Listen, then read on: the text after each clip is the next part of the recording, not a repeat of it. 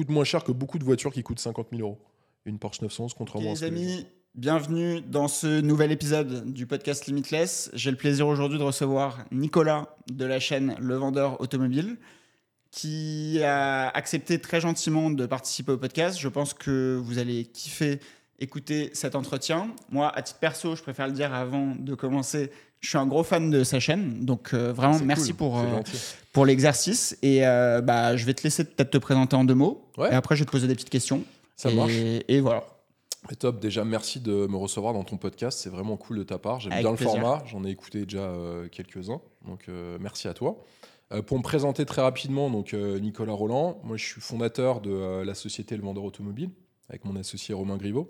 On est spécialisé dans la création de contenus euh, digitaux à destination des euh, constructeurs automobiles et des acteurs périphériques aux constructeurs automobiles D'accord. assurance, banque, établissement financier. Et euh, j'ai aussi une bonne partie de mon activité autour de la formation pour les vendeurs en concession automobile. Donc on travaille avec beaucoup d'énormes groupes comme Groupe Volkswagen, Toyota en France. Et on les forme à l'aspect comportemental, comment réaliser une vente parfaite, et aussi au social selling, le fait de vendre avec les réseaux sociaux. Je te D'accord. fait en très court. là. Ok. Et alors, est-ce que tu pourrais peut-être nous en dire un petit peu plus sur euh, comment tu es arrivé euh, Parce que là, aujourd'hui, on voit l'arrivée. Ouais, ouais. Mais euh, je veux dire, quel a été ton parcours du coup avant? Alors déjà, ce qu'il faut préciser, c'est qu'aujourd'hui, contrairement dans l'automobile, aujourd'hui, tu as 9 personnes sur 10 qui font des, le métier, un métier un peu similaire. Certains vont appeler ça présentateur auto, tu vois. Euh, moi, je me définis plus comme un, entre- un entrepreneur avant d'être un présentateur auto. 90% des gens aujourd'hui ne gagnent pas d'argent avec leur chaîne YouTube automobile clair. et deux roues. C'est exactement la même chose. Nous, aujourd'hui, on a une équipe de 11 personnes.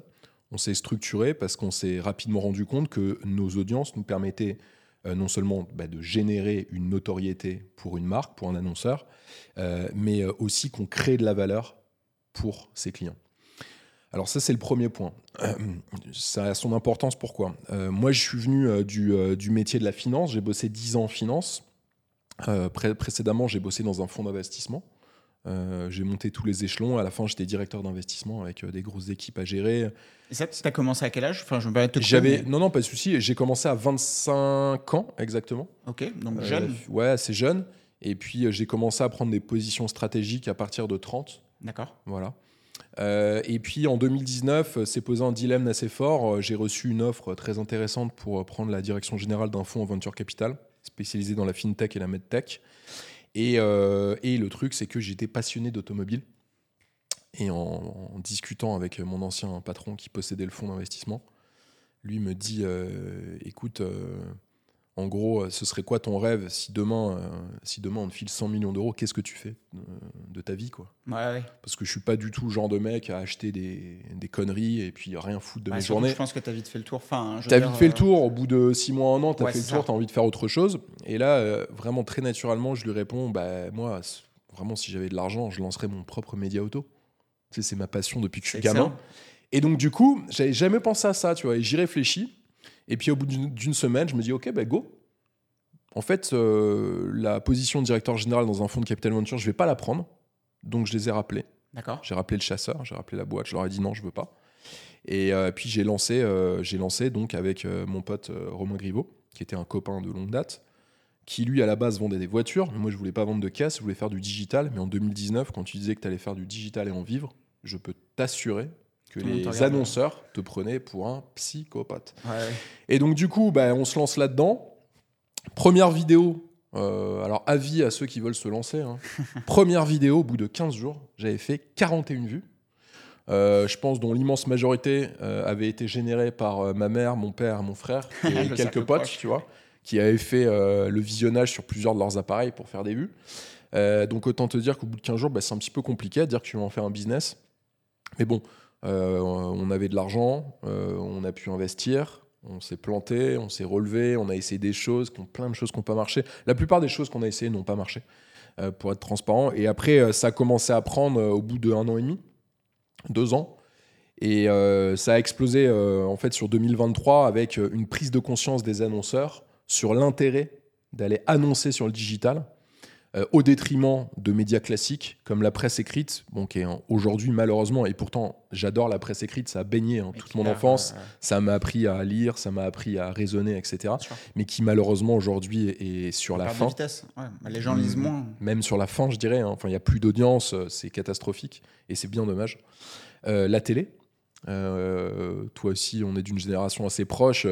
on regarde de moins en moins la télé. Moi, j'ai Ouais. acheté une télé chez moi, c'est pour regarder des films. Moi, Je- pareil, je- fais que du replay ou Pareil. éventuellement du YouTube. Twitch, YouTube, euh, Netflix, Amazon le Prime. vendredi. Ouais, chaque vendredi à 17h. Exactement. Voilà. euh, et en fait, euh, on a ça. la radio aussi. Bon, la radio, je pense que c'est vraiment d'une autre époque. Et bah, forcément, il faut trouver d'autres supports, d'autres canaux de communication pour annoncer, pour parler de ses produits, pour parler de ses services. Et il est vrai qu'aujourd'hui, le digital, on passe en moyenne 2h26 par jour. hein. Il y a une étude de, me- de so- euh, comment, We Are Social qui est sortie en juillet dernier qui, euh, qui euh, disait ça. En France, les Français utilisent chaque jour en 2023 les réseaux sociaux. Je parle même pas de leur portable. Les réseaux sociaux, 2h26 par jour, est à 80% Ah oui. des Français qui sont connectés au réseau. Donc, bon, bah, c'était pas du tout les stats de marché. 2019. Ah, tu il y a un m'étonnes. marché qui est colossal. Et nous, on se positionne là-dedans. Et ça marche bien, ça marche même très bien. Euh, Aujourd'hui, on a des problématiques euh, différentes d'il y a 4 ans où c'était dur d'avoir du deal. Là, aujourd'hui, c'est dur d'avoir des dates. Ok. Donc euh, c'est c'est cool. Après, non sans mal, parce qu'on a une équipe bah, qui est hyper investie, avec une équipe de commerciaux. On a aussi les monteurs, caméramans. Donc il y a vraiment besoin d'investir pour Bien que sûr. ça marche. Parce que, bah, du coup, ça me- enfin, je me permets de te poser une question en te coupant, mais Bien sûr. par exemple, sur tes tournages, Ouais. euh, en moyenne, pour sortir une vidéo par semaine, tu, tu fais plusieurs tournages par semaine pour avoir beaucoup de stock Ouais, ou j'ai tu souvent. es en flux tendu Non, non, jamais en flux tendu. Euh, on a toujours beaucoup de stock. On a au moins deux mois de stock minimum. Ça peut monter à plus, mais souvent, quand c'est à plus, on essaye de poster euh, plus de vidéos. Ça nous est arrivé il y a deux mois. Ça dépend de l'actualité, ça dépend aussi euh, des velléités des annonceurs hein, bah, à, faire des, à faire des deals. Tu as des périodes qui sont plus propices que d'autres et inversement. Euh, mais on essaye toujours d'avoir euh, pas mal de pas mal de comment de backlog euh, de stock ouais. de, de Bien vidéos. sûr. Ouais. Bah oui, j'imagine. surtout que toi, du coup, c'est un format vraiment hebdomadaire. Enfin, c'est une fois par semaine. Et derrière, Exact. tu as des shorts qui tournent sur. En fait, des shorts, on en poste tous les jours. J'en poste tous les jours sur toutes mes plateformes. Et il y a la vidéo YouTube, c'est tous les vendredis. Il y a des semaines on poste deux vidéos, mais bon, si tu me suis, tu sais que c'est plutôt rare. En général, c'est chaque vendredi à 17h. Et on va, euh, on bientôt va un million d'abonnés. bientôt, dans pas longtemps, un million d'abonnés. ouais, J'espère bien. Là, on est à 400, euh, 400 presque 440 000 sur YouTube. Euh, et effectivement, euh, nous, notre volonté, c'est d'offrir une visibilité organique à nos clients. Et euh, j'insiste là-dessus. Parce que bon, il y a, on a forcément des concurrents, tu t'en doutes. hein. On a fait plus de 207 millions de vues sur l'année 2023. Pour te dire, Automoto TF1, eux, ils ont fait 63 millions dans le digital. hein. Et euh, Turbo, euh, M6, ils ont dû faire euh, 40 millions. Donc, Incroyable. alors, certains, la dernière fois, j'ai dit ça, on m'a dit oui, mais eux, c'est plus la télé. Je fais, enfin, la télé, ok, c'est en train de décroître. Bien sûr. Euh, ils ont des équipes qui sont assez conséquentes pour le digital. Et aujourd'hui, malgré des positions ultra dominantes dans le média auto, euh, ils font même pas le tiers de ce qu'on fait, tu vois. Ouais. Euh, alors après, il y a aussi une volonté euh, stratégique hein, de, de ces grands groupes à peut-être pas trop, trop pousser sur le digital, mais en tout cas, euh, même quand ils, ils essayent de pousser, je parle de TF1, euh, ils ont beaucoup de mal à nous suivre. Bah, ils Ouais. sont moins flexibles. En fait, la, la- la- bah, même si c'est déjà bien, hein, évidemment, d'avoir une dizaine de personnes qui bossent Ouais. sur toi, mais eux, c'est des mastodontes. Enfin, Ouais, ouais, c'est- bien sûr, il y a beaucoup plus d'inertie. pivoter, c'est 100 fois plus compliqué. Je suis entièrement d'accord avec toi. Euh, et juste pour revenir au sujet, donc nous, on- en fait, notre force, c'est de proposer des, euh, de, de la vue organique. Donc euh, on- nous, la plupart de nos opérations, en moins de 60 jours, en moyenne, on fait 1,5 million de vues. Alors, peut-être pour préciser, vue Ouais. organique, c'est en opposition à de la vue payante? Exactement. Voilà. Pourquoi en fait je dis que ça a une vraie valeur? Et c'est pour ça que nous on a euh, 93% de nos clients qui réitèrent d'année en année les opérations, tu vois, donc on a un taux de réitération euh, euh, et de fidélité qui est énorme. Parce qu'en fait, on a des vues, euh, notamment sur YouTube, qui sont très longues. En moyenne, une vidéo, moi sur ma chaîne, quelqu'un qui regarde une de mes vidéos, c'est 12 minutes de visionnage. C'est une moyenne. Ce qui est beaucoup. Sur des vidéos en moyenne de quoi 30 minutes? Oh ouais, 25-30 minutes. En moyenne, ils regardent bien. la moitié. Ils regardent fait un 50%. 50% de rétention, c'est. Donc tu vois, par exemple, quand tu fais euh, quand tu fais 240 000 vues en moyenne, moi, si tu prends toutes les vidéos depuis le départ, je dois être à 240 000 vues par vidéo sur YouTube. 240 000 vues, 12 minutes, ça fait que tu remplis trois stades de France pendant C'est fou. 12 minutes. Ouais, c'est incroyable. Tu vois, quand tu raisonnes comme Ah ça, ouais, tu te dis, c'est vraiment un truc de fou. La loi de l'impact, euh, genre les réseaux sociaux et tout, c'est un levier fou en fait Ouais. pour le business. Exactement, exactement. Donc on s'insère là-dedans. Et puis, euh, et puis bah, 2024 va être encore une meilleure année, euh, je pense, dans le digital, parce que de plus en plus d'entreprises, pas que dans l'automobile et le deux roues, d'ailleurs dans d'autres secteurs d'activité, commencent à se dire, bon, on était ré- réfractaire jusqu'à maintenant à aller sur les réseaux sociaux, à raisonner social media. Euh, Peut-être que maintenant on va devoir y aller et on est obligé d'y aller. Surtout que c'est même plus de l'innovation, c'est combler un retard. Enfin, je veux dire, euh, Ouais, alors après, tu sais, c'est toujours dur. Tu parlais d'inertie, il y a beaucoup de grandes entreprises pour lesquelles, je sais pas, tu prends une entreprise comme Renault, ils vont pas aller sur les réseaux sociaux du Non. jour au lendemain. Là, ils ont une stratégie euh, qui, est- qui a été payante sur, euh, sur la, la télévision, avec des super publicités.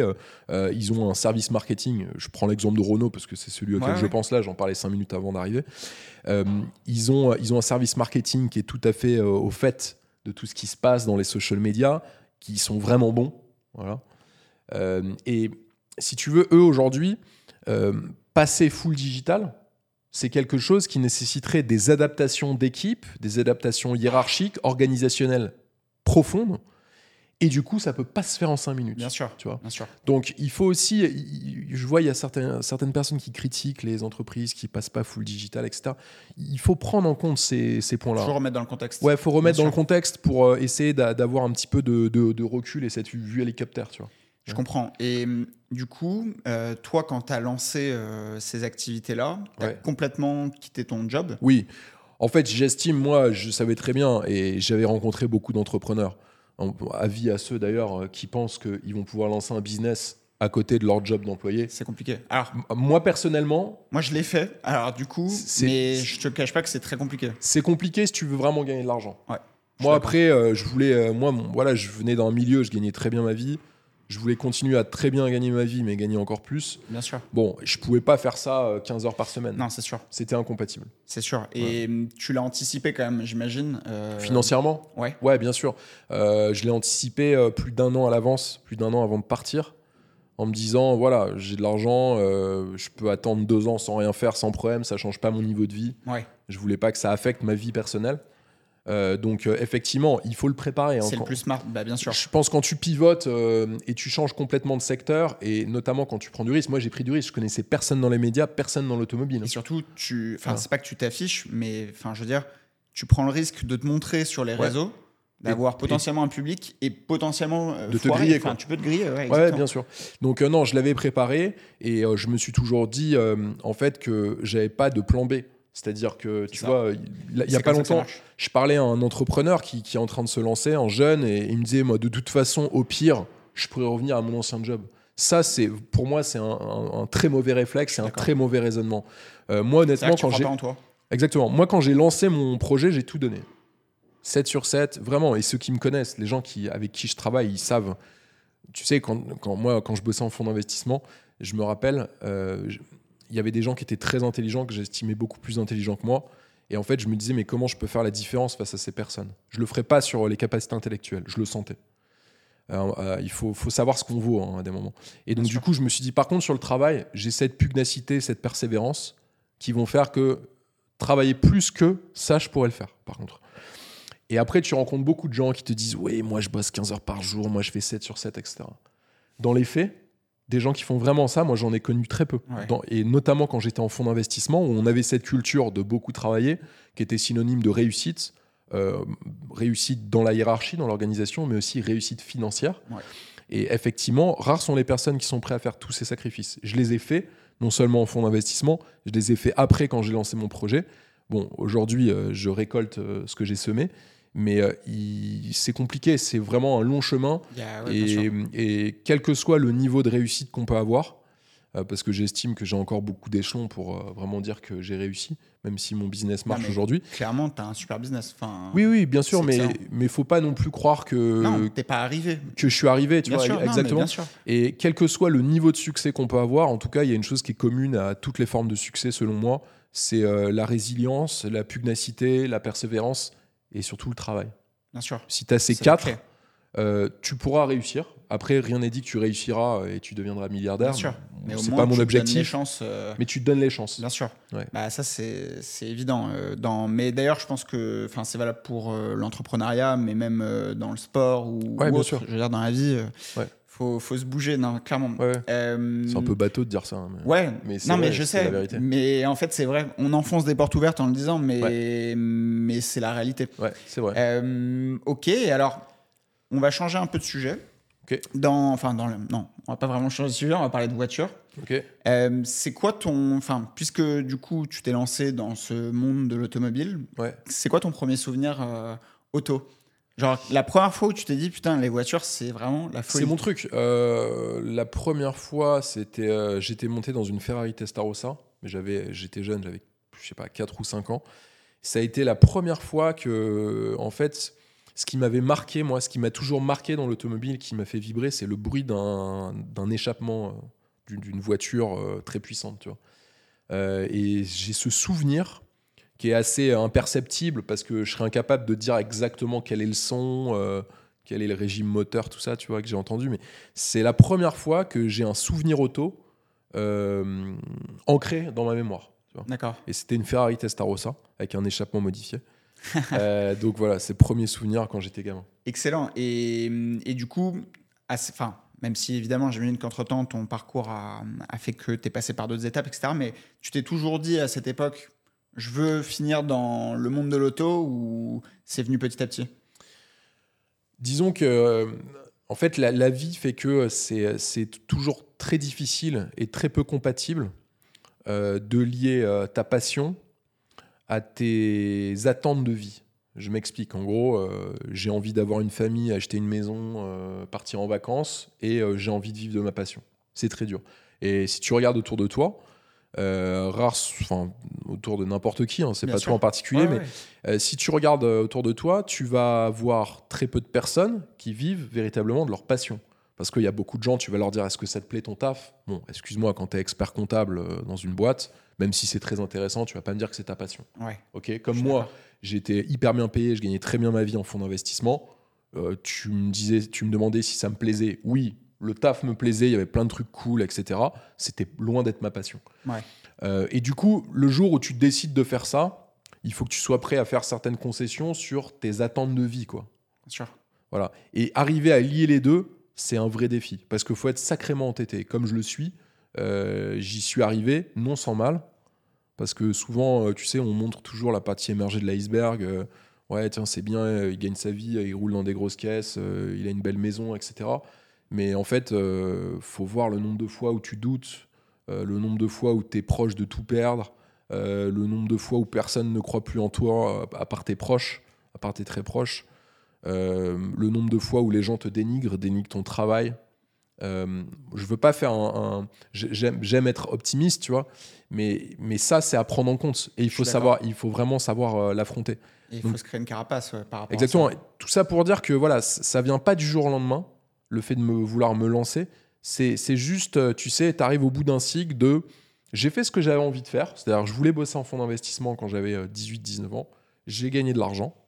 Donc, j'ai atteint une sorte de réussite. Mais j'aime pas trop dire ça parce que c'est pas vraiment une grande réussite pour moi d'avoir bossé dans un fonds. Mais en tout cas, pour moi, c'était, j'étais content d'a- d'avoir atteint Ah, ce mais but. t'as atteint un goal. On Enfin, a- tu t'es coché une case. euh, Exactement, on a chacun des objectifs différents. Il y en a, ils veulent être millionnaires à 30 ans, mais très bien, tu vois, c'est super. Moi, je voulais faire ce job, faire des deals, racheter des boîtes, vendre des sociétés, machin. J'avais envie de faire ça, tu vois.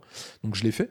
Et quand j'ai fait le tour, bah, je voulais faire autre chose. Et je me suis dit, écoute, maintenant, j'ai euh, pu acquérir pas mal de compétences euh, qui vont me permettre d'être performant, de savoir créer de la valeur dans d'autres secteurs. Pourquoi pas le faire dans un secteur que j'aime?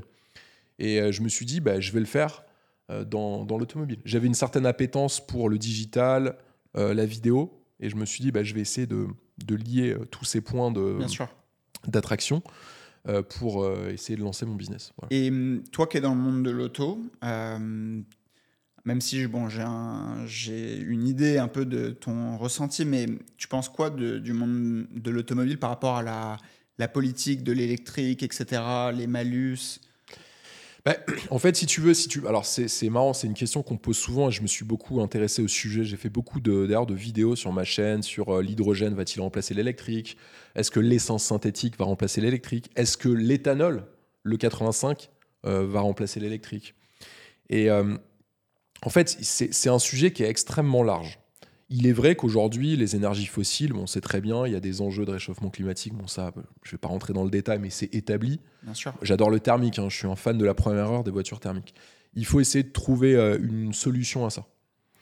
Euh, la chose qui est un peu dérangeante, c'est que c'est vrai que la France, la Norvège et le Danemark sont parmi les seuls pays d'Europe qui font, euh, si tu veux, un avancement à, for- à- à- À vitesse à- forcée. enfin, à vitesse forcée, à marche forcée, Ouais. pardon, à marche forcée, euh, pour qu'on passe euh, à l'électrique. Aujourd'hui, l'électrique, moi qui suis très critique sur toutes les voitures que j'essaye, les constructeurs ont fait le boulot, quoi. Ils ont fait le boulot, ils ont fait des voitures qui sont franchement bien, je peux pas dire le contraire. Ouais, ouais. Effectivement, t'as pas les mêmes sensations que dans un une voiture avec un utilitaire. V12. Ce sont des voitures utilitaires, clairement. Faut pas me parler de plaisir dans une électrique parce que ça n'a strictement rien à voir. Par contre, ils, ils font super bien le boulot. Quand tu vois Mercedes, BMW, Renault, Audi, euh, Kia, Hyundai, toutes ces marques-là, sûr, elles ont fait le job. Ouais, ils ont fait le job. Ceux qui les critiquent ont juste rien compris. Ils ont fait le job. Après, ce qui est compliqué, c'est les infrastructures. Les infrastructures Clairement. sont pas encore euh, sont pas encore prêtes. Et puis, je pense que le jour où on proposera des voitures avec une autonomie réelle, je parle bien d'autonomie réelle, hein, pas d'autonomie annoncée par le constructeur. Ouais, ouais. Si on arrive à des autonomies réelles de 600 km, pourquoi les gens ne passeraient pas à l'électrique? Bien sûr. Après, je pense que, bon, même si ça sort du sujet de l'automobile, mais d'un point de vue plus macro, Mmh. tu as le problème de l'énergie. C'est que, mine de rien, Complètement. on a décidé de sortir du nucléaire il y a 10 ans.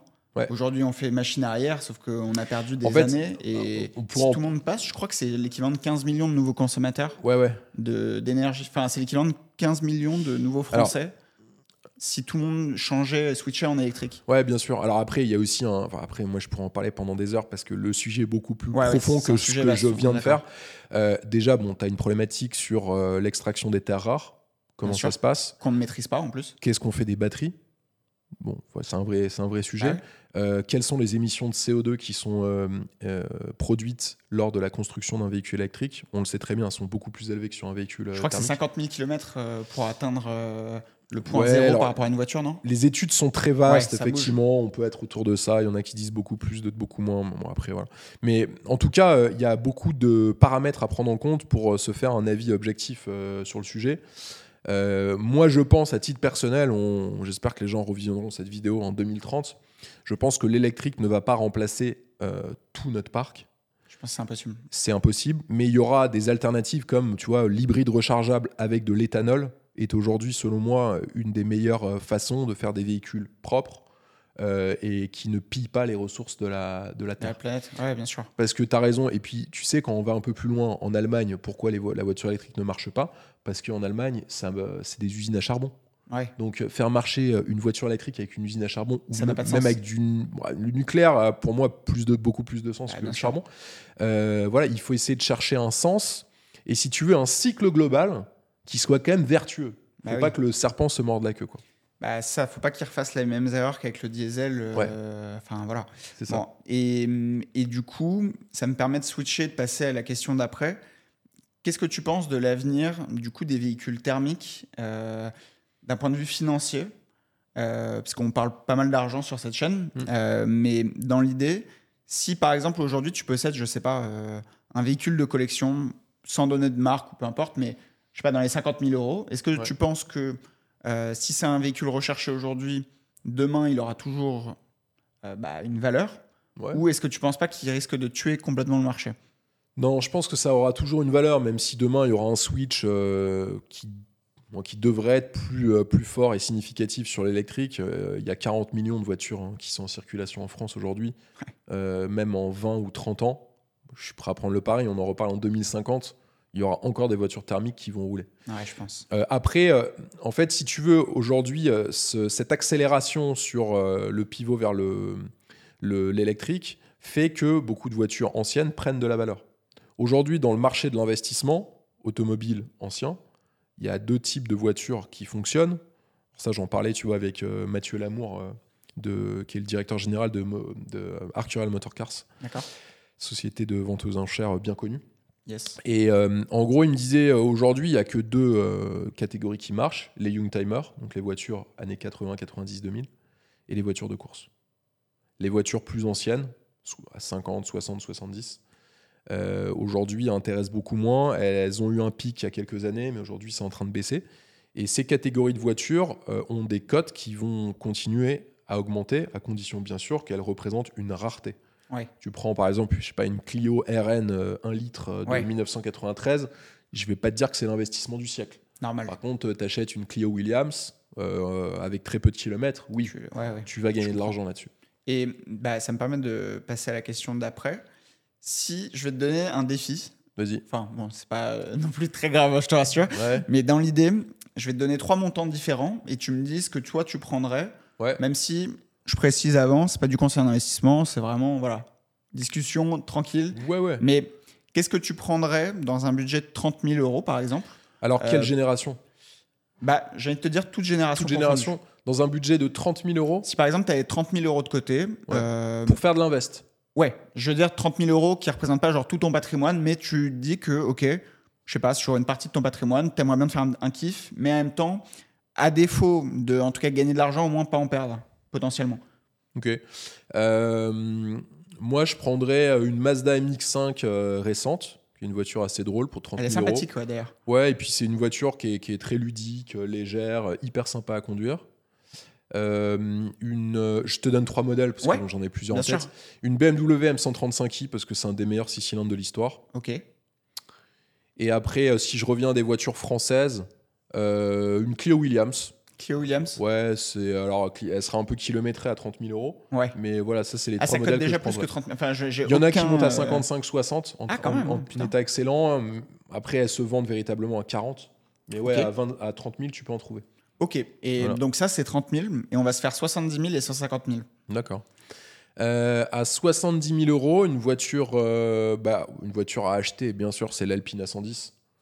Euh, Alpine A110 en version S ou GT, euh, bah, on le voit là, sur le marché de l'occasion, les gens les achètent 70, euh, trois ans après, elles valent 65, Ok. 70. Donc, quelle cote euh, Donc ça code super bien, et puis euh, ils vont arrêter les moteurs thermiques Alpine, donc ces codes vont exploser. Et c'est une voiture qui est vraiment super. Euh, J'aime bien parler des voitures françaises quand même de temps en Bah temps, ouais, ça non, fait mais du je suis d'accord. En plus, ça fait kiffer d'avoir une marque française qui fait, même honnêtement, et on n'est pas sponsorisé par Renault, Non, non, non. mais je trouve qu'ils ont pris un, le bon chemin Ouais, ouais. qu'avait pris Peugeot peut-être avant eux. Et maintenant, je trouve que Peugeot fait moins bien. Ouais. Et je, pense, enfin après, j'en sais rien, hein, mais, Oui, non, mais je pense qu'ils vont gagner des, des parts de marché. euh.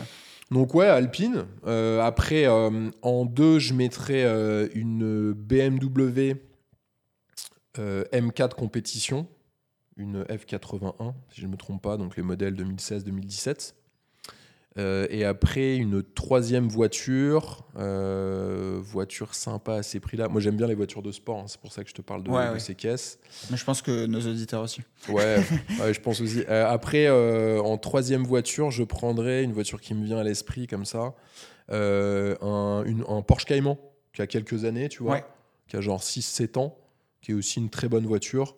Et c'est des voitures qui vont garder leur cote. Ouais, c'est c'est- c'est pas mal. euh, Enfin, les- mais même, je voyais les Boxster, euh, les anciens qu'on catégorisait un peu de merguez, etc. Franchement, elles commencent à côté. Hein. Ouais, bien sûr. C'était descendu à un moment à 7-8 000 euros. Ouais, c'est dingue. Maintenant, ça vaut 15-20 000. hein. Ouais, c'est ça. En bon état. Enfin, Et, état dernière question Ouais. sur les budgets. Ouais. Si tu avais 150 000 euros, Euh, Parce que bah, là, on- bon, alors moi je suis moi, moi, je suis un fan euh, inconditionnel de Porsche 911. J'ai une Porsche 911, euh, tu vois, j'ai la toute dernière, la 92 KRS. Que j'ai vu, qui est très belle. Ouais, Belle config. bah merci, mais voilà, c'est après c'est une voiture que j'ai toujours aimé parce que tu peux tout faire avec, tu peux rouler hyper fort. tu- polyvalent. moi je fais du, tu peux faire du drift, tu peux faire de la route, tu fais 900 km avec un plein. Moi j'ai un réservoir 90 litres, je fais 885 km avec un plein. C'est dingue. C'est incroyable. Tu estimes que c'est liquide euh, comme euh, Ouais. véhicule? Oui, complètement. À partir du moment où il est placé correctement, c'est un véhicule qui est très liquide, qui ne coûte pas cher du tout à entretenir. Ça coûte moins cher que beaucoup de voitures qui coûtent 50 000 euros. Une Porsche 911, contrairement à ce que les gens pensent, c'est hyper fiable. J'ai jamais eu de problème avec des 911. Euh, donc c'est vraiment top. Donc Porsche 911, type 992, une 97 GT3, ça peut être une 91 GT3. Faut essayer d'aller euh, choper euh, soit des confis qui sont très belles, couleur intérieure, soit sinon des modèles, moteur, édition limitée. Et là, à 150 000 euros, ouais, tu peux vraiment y aller et te faire plaisir. Après, comme, euh, Comme autre modèle à 150 000 euros, pff, ah, moi j'ai vraiment la 900, c'est de. Ah oui, Mercedes AMG GT. Ouais. Ça, c'est un modèle incroyable. Très belle en plus. Hein. Et à 150 000, je pense que tu peux commencer à avoir des AMG GTR. Et ça, pour le coup, c'est une voiture qui, euh, dans quelques années, va prendre en cote parce que ils vont, les, ils vont mettre des hybridations légères, ensuite ils vont mettre des grosses hybridations. Et donc, euh, voilà, il y aura une voiture qui sera encore légère. C'est des moteurs extrêmement fiables, c'est des V8 4 litres qui développent près de 600 chevaux. Euh, très joueur, c'est bestial à conduire.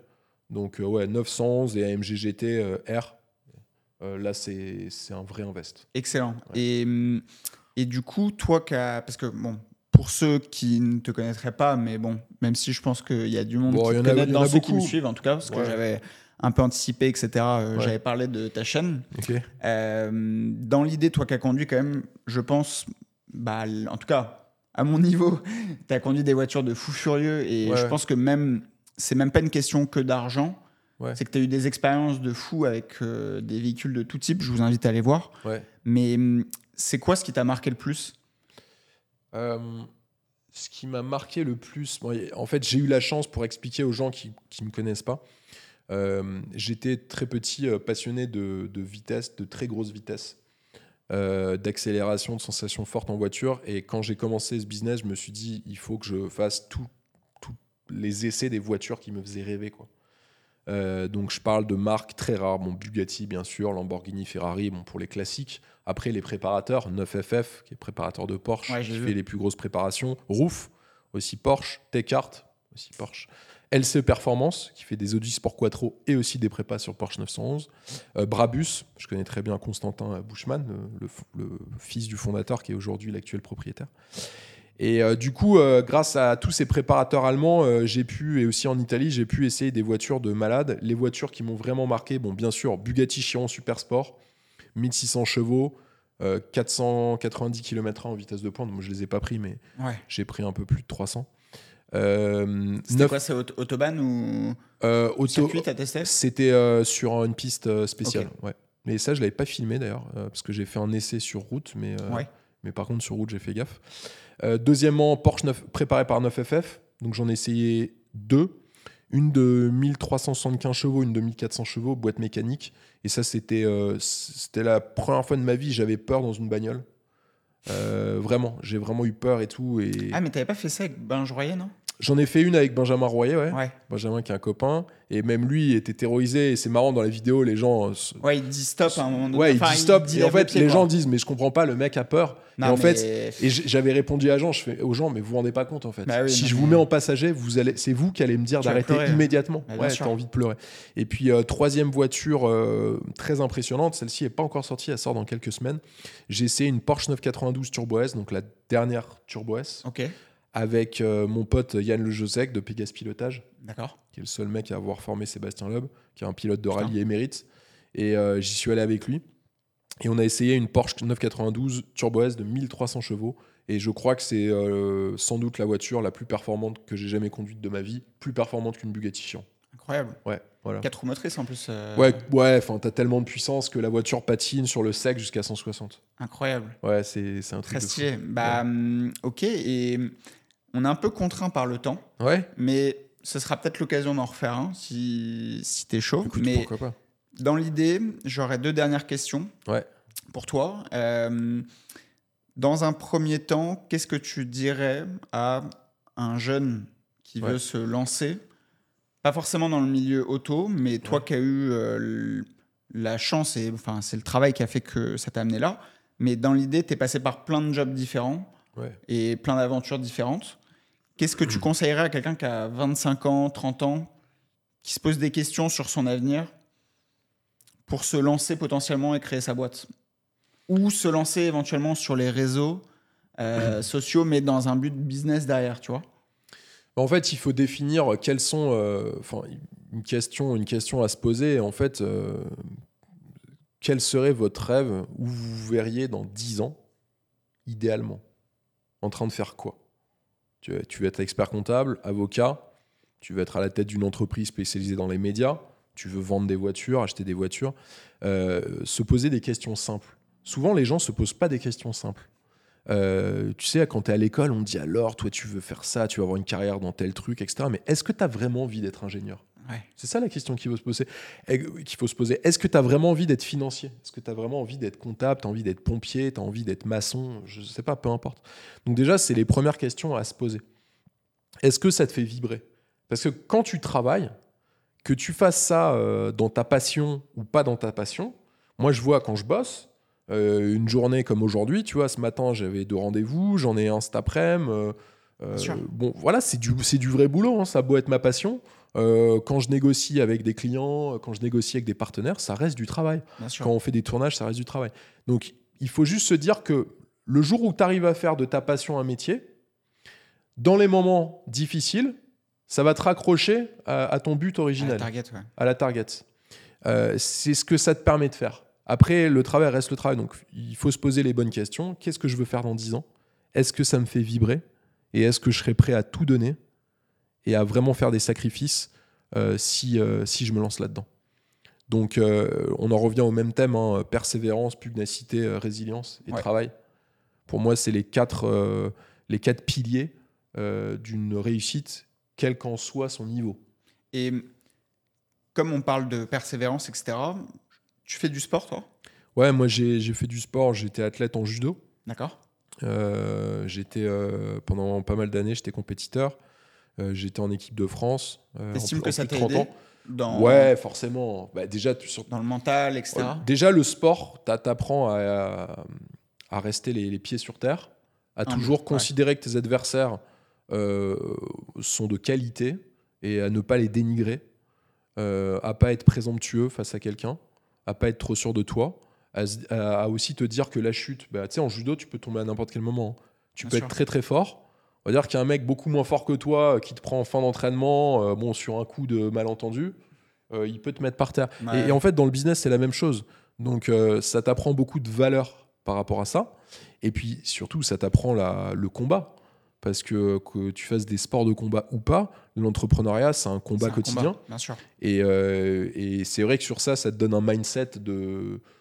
Bon, voilà, je, je sais que mes copains qui sont euh, sportifs, qui ont été sportifs de niveau, bon, bah, ils arrivent plutôt bien dans le, dans le Bah, business. bien sûr, bah, Ouais. on en voit beaucoup hein, des sportifs qui se reconvertissent. euh, Ouais. bah, je sais pas, je pense à typiquement Tony Parker.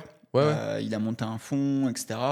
Euh, bon, je le connais pas, hein, mais. J'ai mais- fait un déjeuner avec lui la semaine dernière. Bah, tu vois, Tony Parker, c'est un, c'est un, un bon exemple.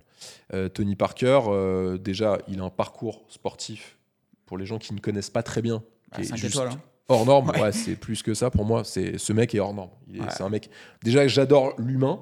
Je trouve le, le personnage incroyable, hyper discret, hyper humble, avec un talent et surtout une capacité de travail. Parce qu'il y a le talent, mais c'est un mec qui a bossé. Les gens ne s'imaginent pas à quel point. Et euh, du coup, c'était intéressant parce que euh, lui euh, expliquait pendant le déjeuner que le mindset français par rapport à la réussite, la méritocratie, est très différent de ce qu'il a pu voir aux- aux États-Unis. C'est clair.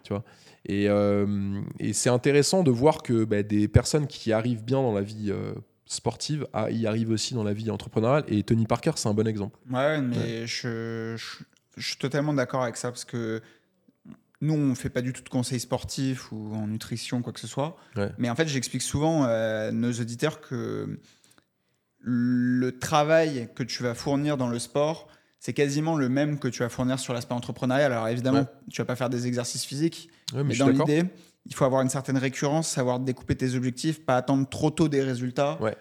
Enfin, c'est le, un peu le même état d'esprit. Mm. Mais euh, ok, bah super. Et alors malheureusement, j'ai encore plein de questions à te poser, mais on n'aura pas le temps. Pas. Mais hum, est-ce que déjà tu as une approche avec l'immobilier? Parce qu'en fait, moi, je- on parle beaucoup d'IMO normalement sur ce podcast, on n'en a pas du tout parlé. Ouais.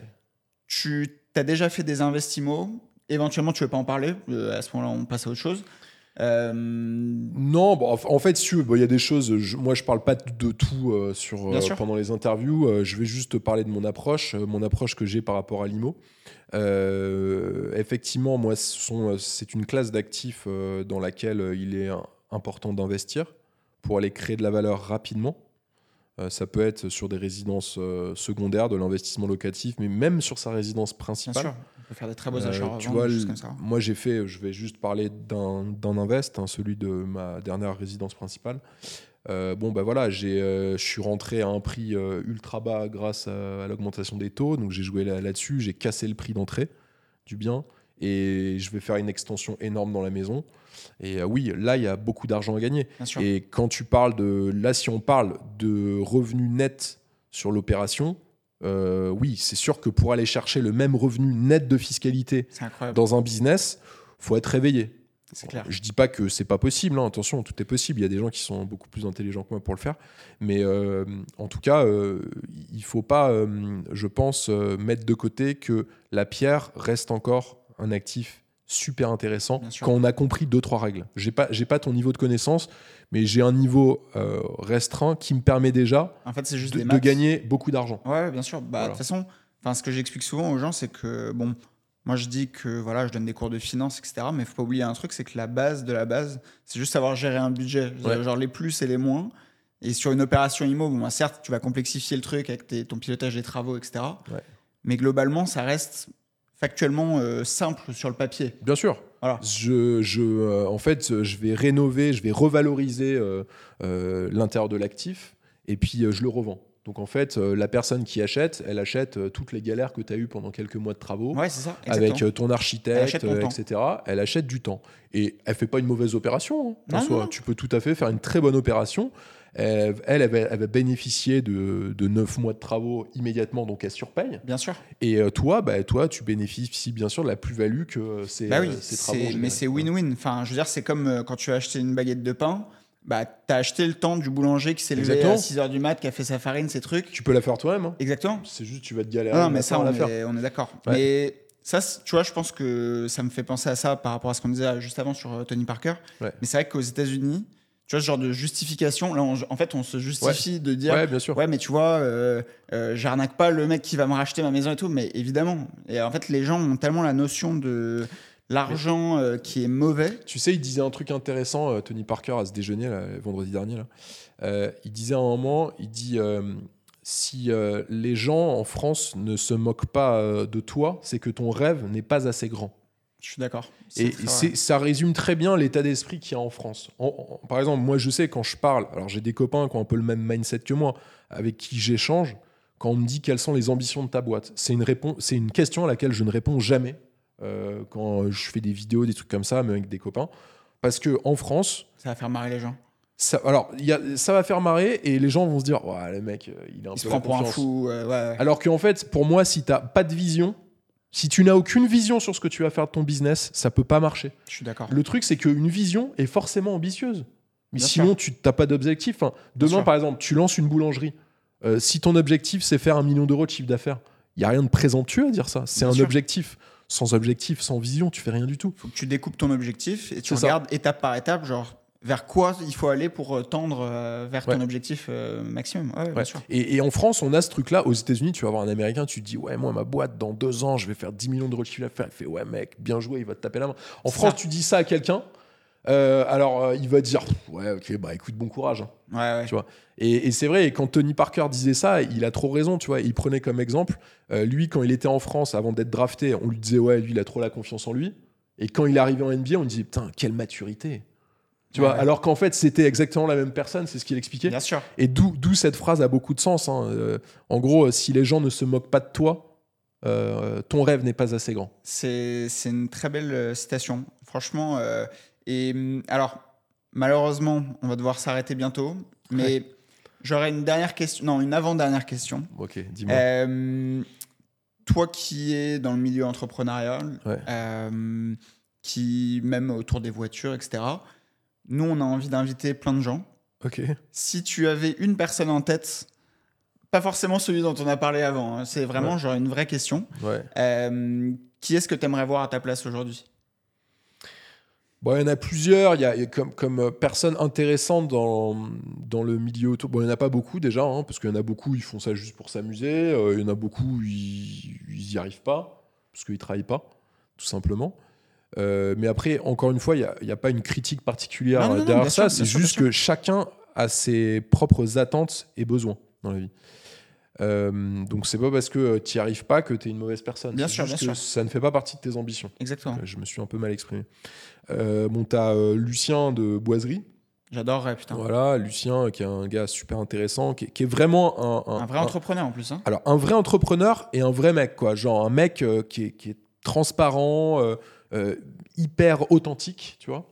Euh, Yann Delplanque aussi, qui est un copain euh, de Dans la boîte à gants, Yes, podcast Dans la boîte à gants. J'aime beaucoup aussi. Voilà. Et euh, ça, ce sont les deux personnes euh, euh, avec lesquelles tu pourras avoir un échange euh, ouais, intéressant. Bah écoute, si ce sera avec plaisir, si c'est Ouais. faisable. euh, Bah, on verra, êtes les on bienvenus. essaiera. Euh, et une dernière question, est-ce que tu as un mot de la fin, un conseil, un tips, un dernier truc à donner? Moi, le seul truc que j'ai à donner, c'est que pour réussir un projet, il faut que vous construisiez une vision claire de ce que vous voulez être, ce que vous voulez faire. Sans vision, on n'y arrive jamais. Voilà. On est d'accord Bah écoute, merci beaucoup. Merci à toi. C'était un plaisir. Super sympa. N'oubliez pas, on s'abonne, petite note 5 étoiles sur toutes les plateformes, des petits commentaires. Allez voir sa page, je te mettrai en description de, Ça marche. de la vidéo. Merci à toi. et voilà, merci à tous. Merci. Et à très vite pour un prochain épisode. Ciao. Ciao.